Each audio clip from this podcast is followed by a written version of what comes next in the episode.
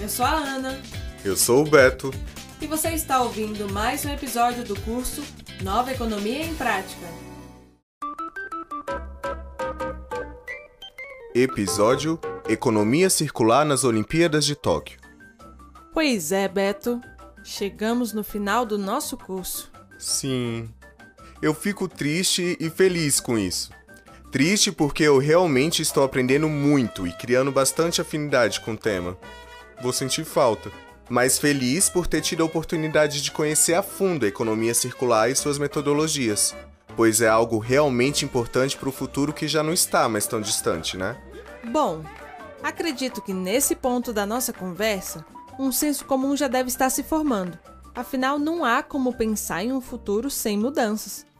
E parte dessas mudanças estarão relacionadas à conscientização por parte do consumidor, visto aqui como a sociedade em geral, e outra parte delas relacionadas às opções que deverão ser realizadas pelas empresas e pelos governos. Por exemplo, quanto tempo leva para um par de calças justas apodrecer em aterros, não é mesmo? Pois é. E o que piora a situação é que a maioria não é biodegradável, certo? Não, a maior parte não é mesmo. E é esse tipo de informação que pode ter um efeito enorme quando chegar à consciência pública das grandes massas, tendo como consequência até mesmo mudanças no processo de produção da indústria. Pelos conteúdos que já estudamos, é possível observar também que, por ser um conceito muito novo que está sendo descoberto por mais pessoas a cada dia, ainda está sendo moldado, né? Pois é, ainda está sendo moldado e caracterizado, por isso podemos enxergar diferentes particularidades quando refere-se aos modelos de negócio, caracterizando diferentes pontos de vista em uma só direção. No entanto, uma coisa é certa: uma maior consciência do consumidor significa que os clientes irão exigir mais informações sobre os ciclos de vida dos produtos, o que demanda das empresas uma busca maior por novos métodos de rastreamento e auditoria de sustentabilidade. Nesse caso, a introdução de mais materiais reciclados na manufatura seria um bom passo, né? Mas precisa ser cuidadosamente considerada, especialmente nos produtos com os quais os clientes estão familiarizados. Entretanto, existem mudanças simples que podem ser feitas, como trocar o plástico descartável sempre que possível ou garantir pontos de reciclagem adequados na empresa. No futuro, é importante que todas as empresas desenvolvam uma visão geral de sua cadeia de suprimentos. As empresas estão começando a considerar a circularidade como uma maneira de se antecipar a seus concorrentes e se tornarem mais sustentáveis antes que uma crise aconteça. E com isso, além de evitar uma crise, pode começar a identificar pontos nos quais as mudanças podem ser mais eficazes.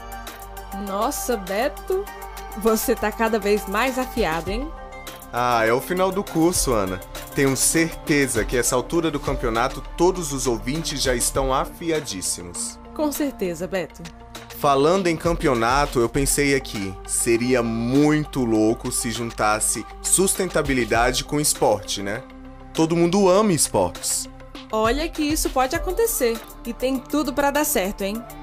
Mas antes, nós precisamos falar sobre uma das teorias de abordagem a serem realizadas pelas empresas, que é conhecida como metodologia hoje, amanhã e no futuro. O que é isso? Bem, é uma teoria que se divide em três partes, conforme o nome nos diz: o hoje, o amanhã e o futuro. No hoje, as mudanças que podem ser entregues quase que imediatamente é garantir que você esteja sendo o mais eficiente possível com os materiais que está usando no momento. No amanhã, o foco está na redução em futuro próximo. Você precisa verificar todos os seus materiais. Não basta dizer que são recicláveis. Tem que estar sendo reciclados o máximo possível. E no futuro, a indústria tem que estar se afastando do material bruto ou matéria-prima para algo que é recarregável, ou olhando para a mudança de materiais ou para a construção de novos sistemas. Nossa, legal essa metodologia, hein? Ela complementa em muito tudo que vimos até agora e ainda por cima dá uma visão mais prática da coisa. A transição da economia linear para a economia circular parece estar cada vez mais próxima, Ana. É o que um cara chamado Kossonen também acha. Ele fez a abertura do Fórum Mundial de Economia Circular em junho de 2019 e disse que o aumento da ação dos governos e das empresas para reduzir o impacto ambiental sugere que a era do paradigma do desperdício de resíduos está chegando ao fim e a transição para uma nova economia verdadeiramente circular pode finalmente estar em andamento. E dentro dessa ideia, como fechamento da nossa pequena maratona de podcast, que foi esse curso, vamos conversar um pouco sobre os Jogos Olímpicos de Tóquio. Boa! Finalmente chegamos nos esportes. Bora! Os Jogos Olímpicos de Tóquio, previsto anteriormente para acontecer em 2020, mas devido à pandemia foram adiados para 2021. A ideia da organização é mostrar como tecnologia e inovação se aliam à sustentabilidade e que com certeza deixará um legado de bons exemplos para as futuras edições dos Jogos Olímpicos. Ah, então não vamos falar dos esportes em si, mas sim dos bastidores técnicos deles. Entendi. Sim, vamos conhecer algumas das medidas adotadas que mostram como o uso de tecnologia e inovação pode ser a favor da sustentabilidade. Esse assunto tem tudo a ver com o que conversamos até aqui. Só para ter uma ideia, o comitê organizador divulgou um relatório de sustentabilidade dos jogos, que mostra detalhes do que planeja entregar em 2021. Segundo o relatório, o objetivo de Tóquio 2020 é atingir 100% de energia renovável para a eletricidade usada para alimentar todas as instalações olímpicas, através de compras de fontes de energia renováveis e do uso de um sistema de certificação verde negociável, dentre outras iniciativas que passaremos a ver agora.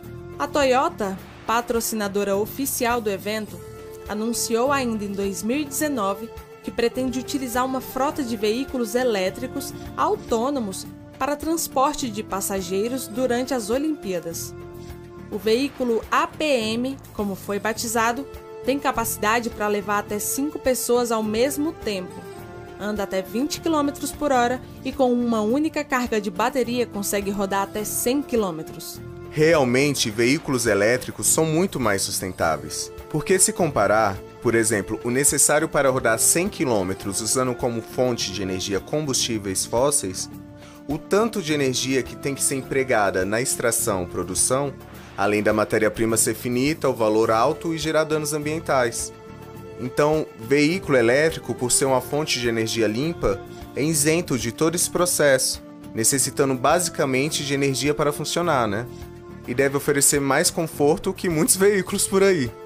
Com certeza, Beto. Essa frota de carros terá como objetivo facilitar a logística de transporte, entre as diferentes arenas, na verdade, como uma complementação dos trechos de viagens. O veículo também será utilizado para transportar pessoas com dificuldade de locomoção, como gestantes e idosos, além dos 500 veículos elétricos de célula combustível, também conhecidos como FCVs Fuel Cell Vehicle. O hidrogênio será usado como combustível para os caldeirões e tochas olímpicas e paraolímpicas, durante parte da jornada pelo Japão. O governo metropolitano de Tóquio também utilizará energia de hidrogênio em algumas instalações da Vila Olímpica.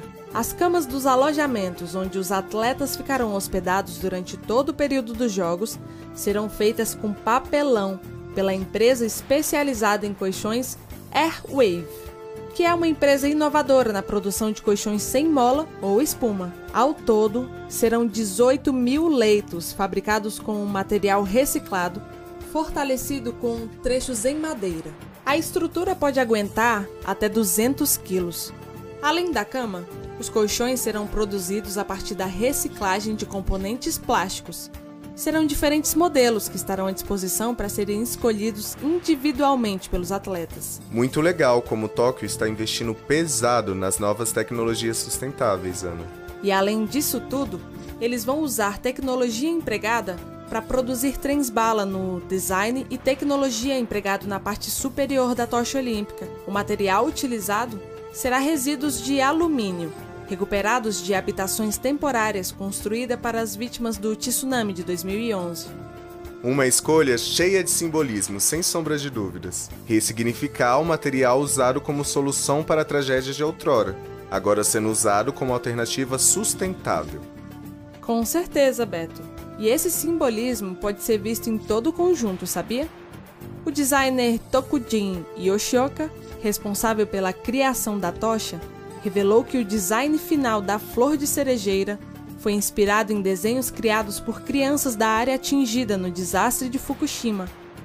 Como manda a tradição, as medalhas serão produzidas em bronze, prata e ouro, mas com uma pequena diferença.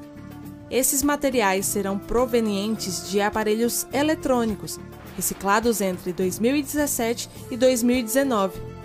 O Japão recolheu 79 mil toneladas de aparelhos eletrônicos usados, desde celulares, notebooks, até câmeras digitais e videogames.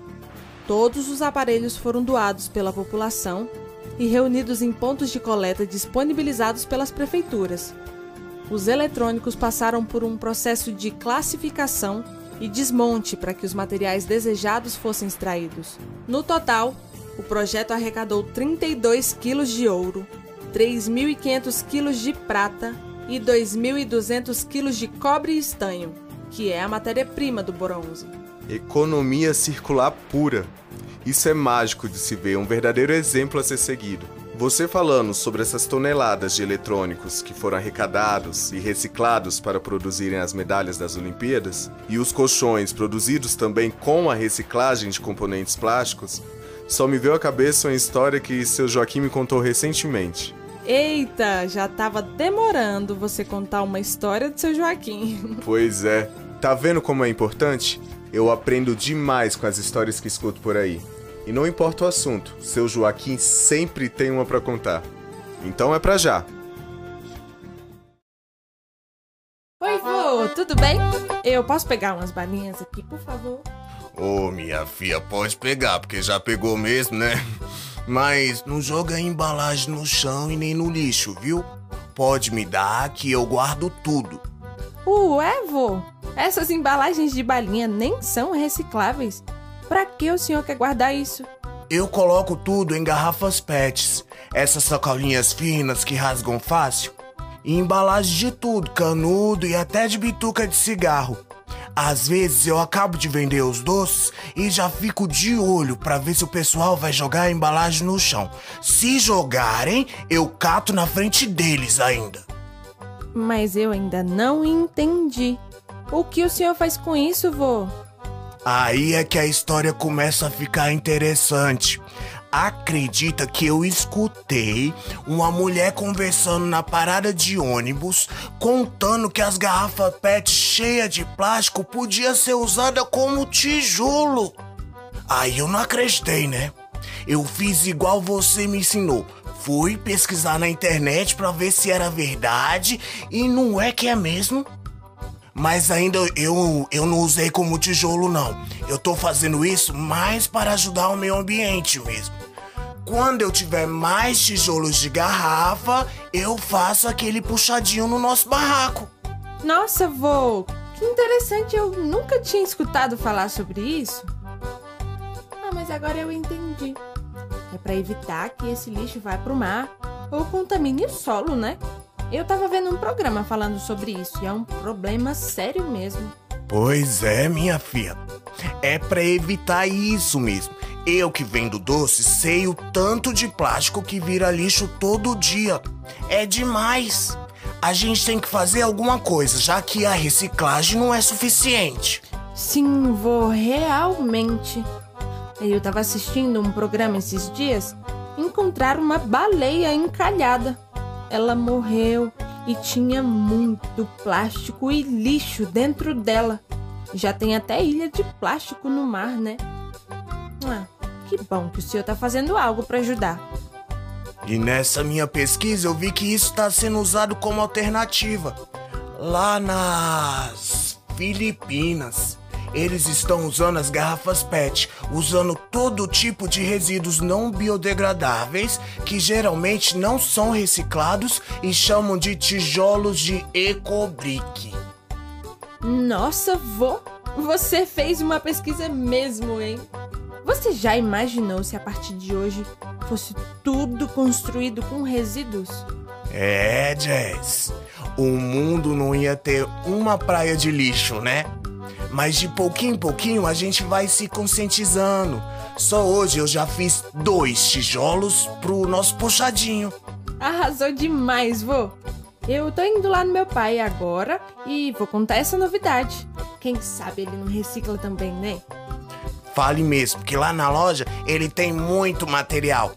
Bom que dá pra reutilizar. Vá na sombra, minha filha. Realmente, essa família de seu Joaquim é o exemplo quando se trata de ações individuais, pensando no bem comum do coletivo e da sociedade como um todo. Com essas histórias, dá para perceber o quanto eles já adotam no dia a dia medidas que são propostas pelo modelo circular, né?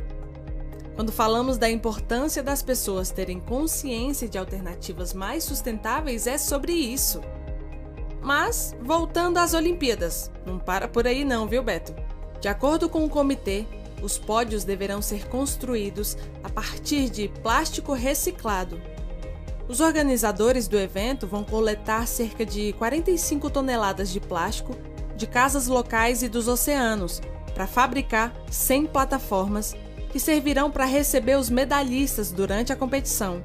As caixas de coleta serão colocadas em mais de 2 mil pontos da rede de supermercados Aeon.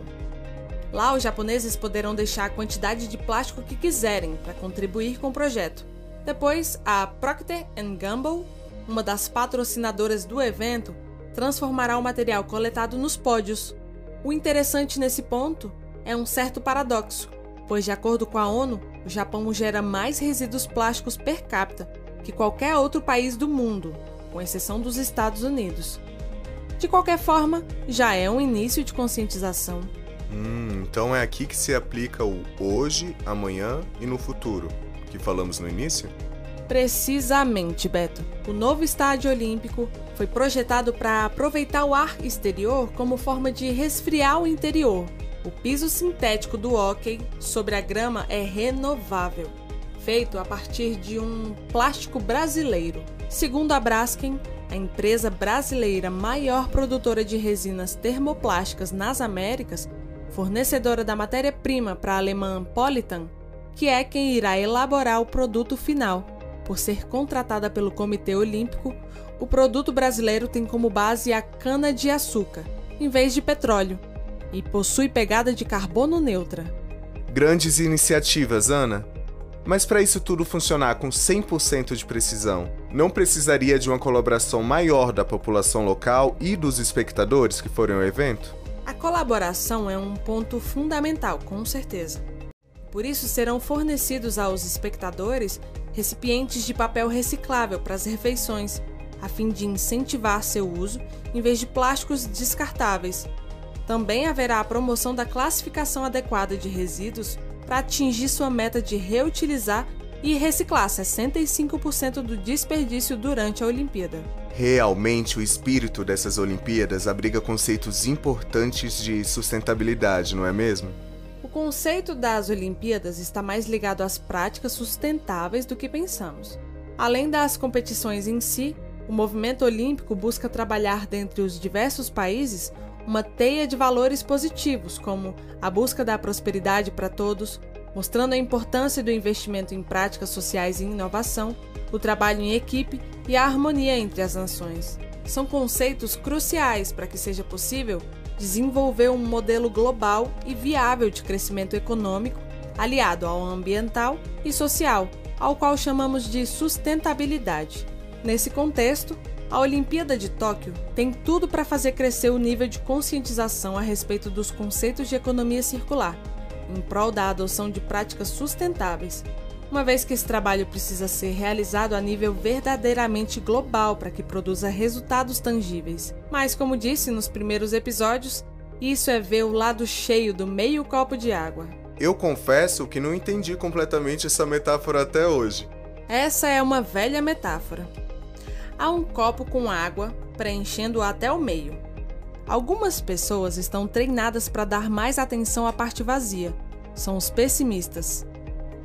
Os que olham com o intuito de tornar a parte cheia ainda mais cheia são os otimistas. Há aquelas que observam a mesma imagem, porém com outra atitude. Olham o que falta para gerar mais vazio, tendem ao vitimismo ou ainda olham a parte meio cheia com o intuito de desvalorizá-la. Esses são os eternos insatisfeitos. Outras observam a parte cheia para agradecer pela água existente. A palavra gratidão está na moda. Às vezes só se esquecem de bebê-la. Ah, sim. Então nós temos algo na mesma medida que nos falta algo. Entendi. Porém, um olhar mais atento, menos impulsivo e mais sintonizado dirá: o copo está meio cheio e meio vazio ao mesmo tempo. É assim a realidade, mais complexa, menos maniqueísta e mais desafiadora. Não há situação ideal.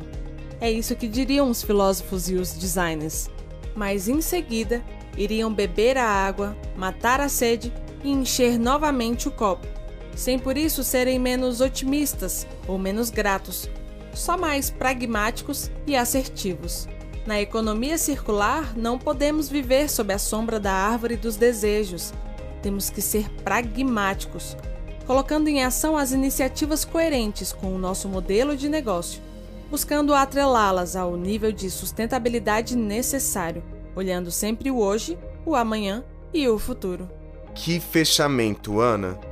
Eu realmente vou sentir falta desse curso os aprendizados que me foram passados, os pontos de vista que nunca conheci, pontos-chave que antes me pareciam complexos demais para serem entendidos. Vai realmente fazer muita falta. Calma, que ainda não acabou, Beto. Você esqueceu do nosso quadro final? Claro que não, Ana. É só que eu já fui me empolgando e anotando logo tudo durante a aula mesmo. Mas, como de costume, para não deixar passar nada para quem está aí nos ouvindo e acompanhando, Vamos pro resumão. Então vamos lá, Beto. Se liga no resumão. Nesse último episódio, vimos que as mudanças causadas por uma implementação do sistema econômico circular, além de diminuir os impactos ambientais negativos, pode aumentar o nível de qualidade dos produtos e serviços oferecidos, medidas que foram bem recebidas e servirão de exemplo, uma vez que os clientes estão cada vez mais conscientes e exigentes com relação à sustentabilidade. Exploramos também a metodologia conhecida como hoje, amanhã e no futuro, que emprega mudanças comportamentais em diferentes níveis de tempo que se implementam gradualmente. E com isso vimos o exemplo prático das Olimpíadas de Tóquio, que reforça a ideia de que a economia circular se faz em colaboração. Nesse caso, a colaboração foi do governo, que é quem financia e cedia as Olimpíadas, com várias empresas privadas, tais como a Toyota, Airwave e a Procter Gamble, a fim de fazer o evento de forma mais sustentável possível, implementando diversas novas tecnologias e iniciativas em prol do processo ecológico além de se propor a reutilizar resíduos que não seriam reciclados, ao invés de extrair matéria-prima nova. E fechando, finalizamos com a explicação da metáfora do copo meio cheio, que exemplifica com exatidão o pensamento circular desse sistema econômico, que é a mescla do pragmatismo assertivo à gratidão otimista. E é com muita gratidão que finalizamos esse papo bacana. Eu sou Beto Roberto. E eu sou a Ana Nailde. E você ouviu o curso Nova, Economia, em Prática.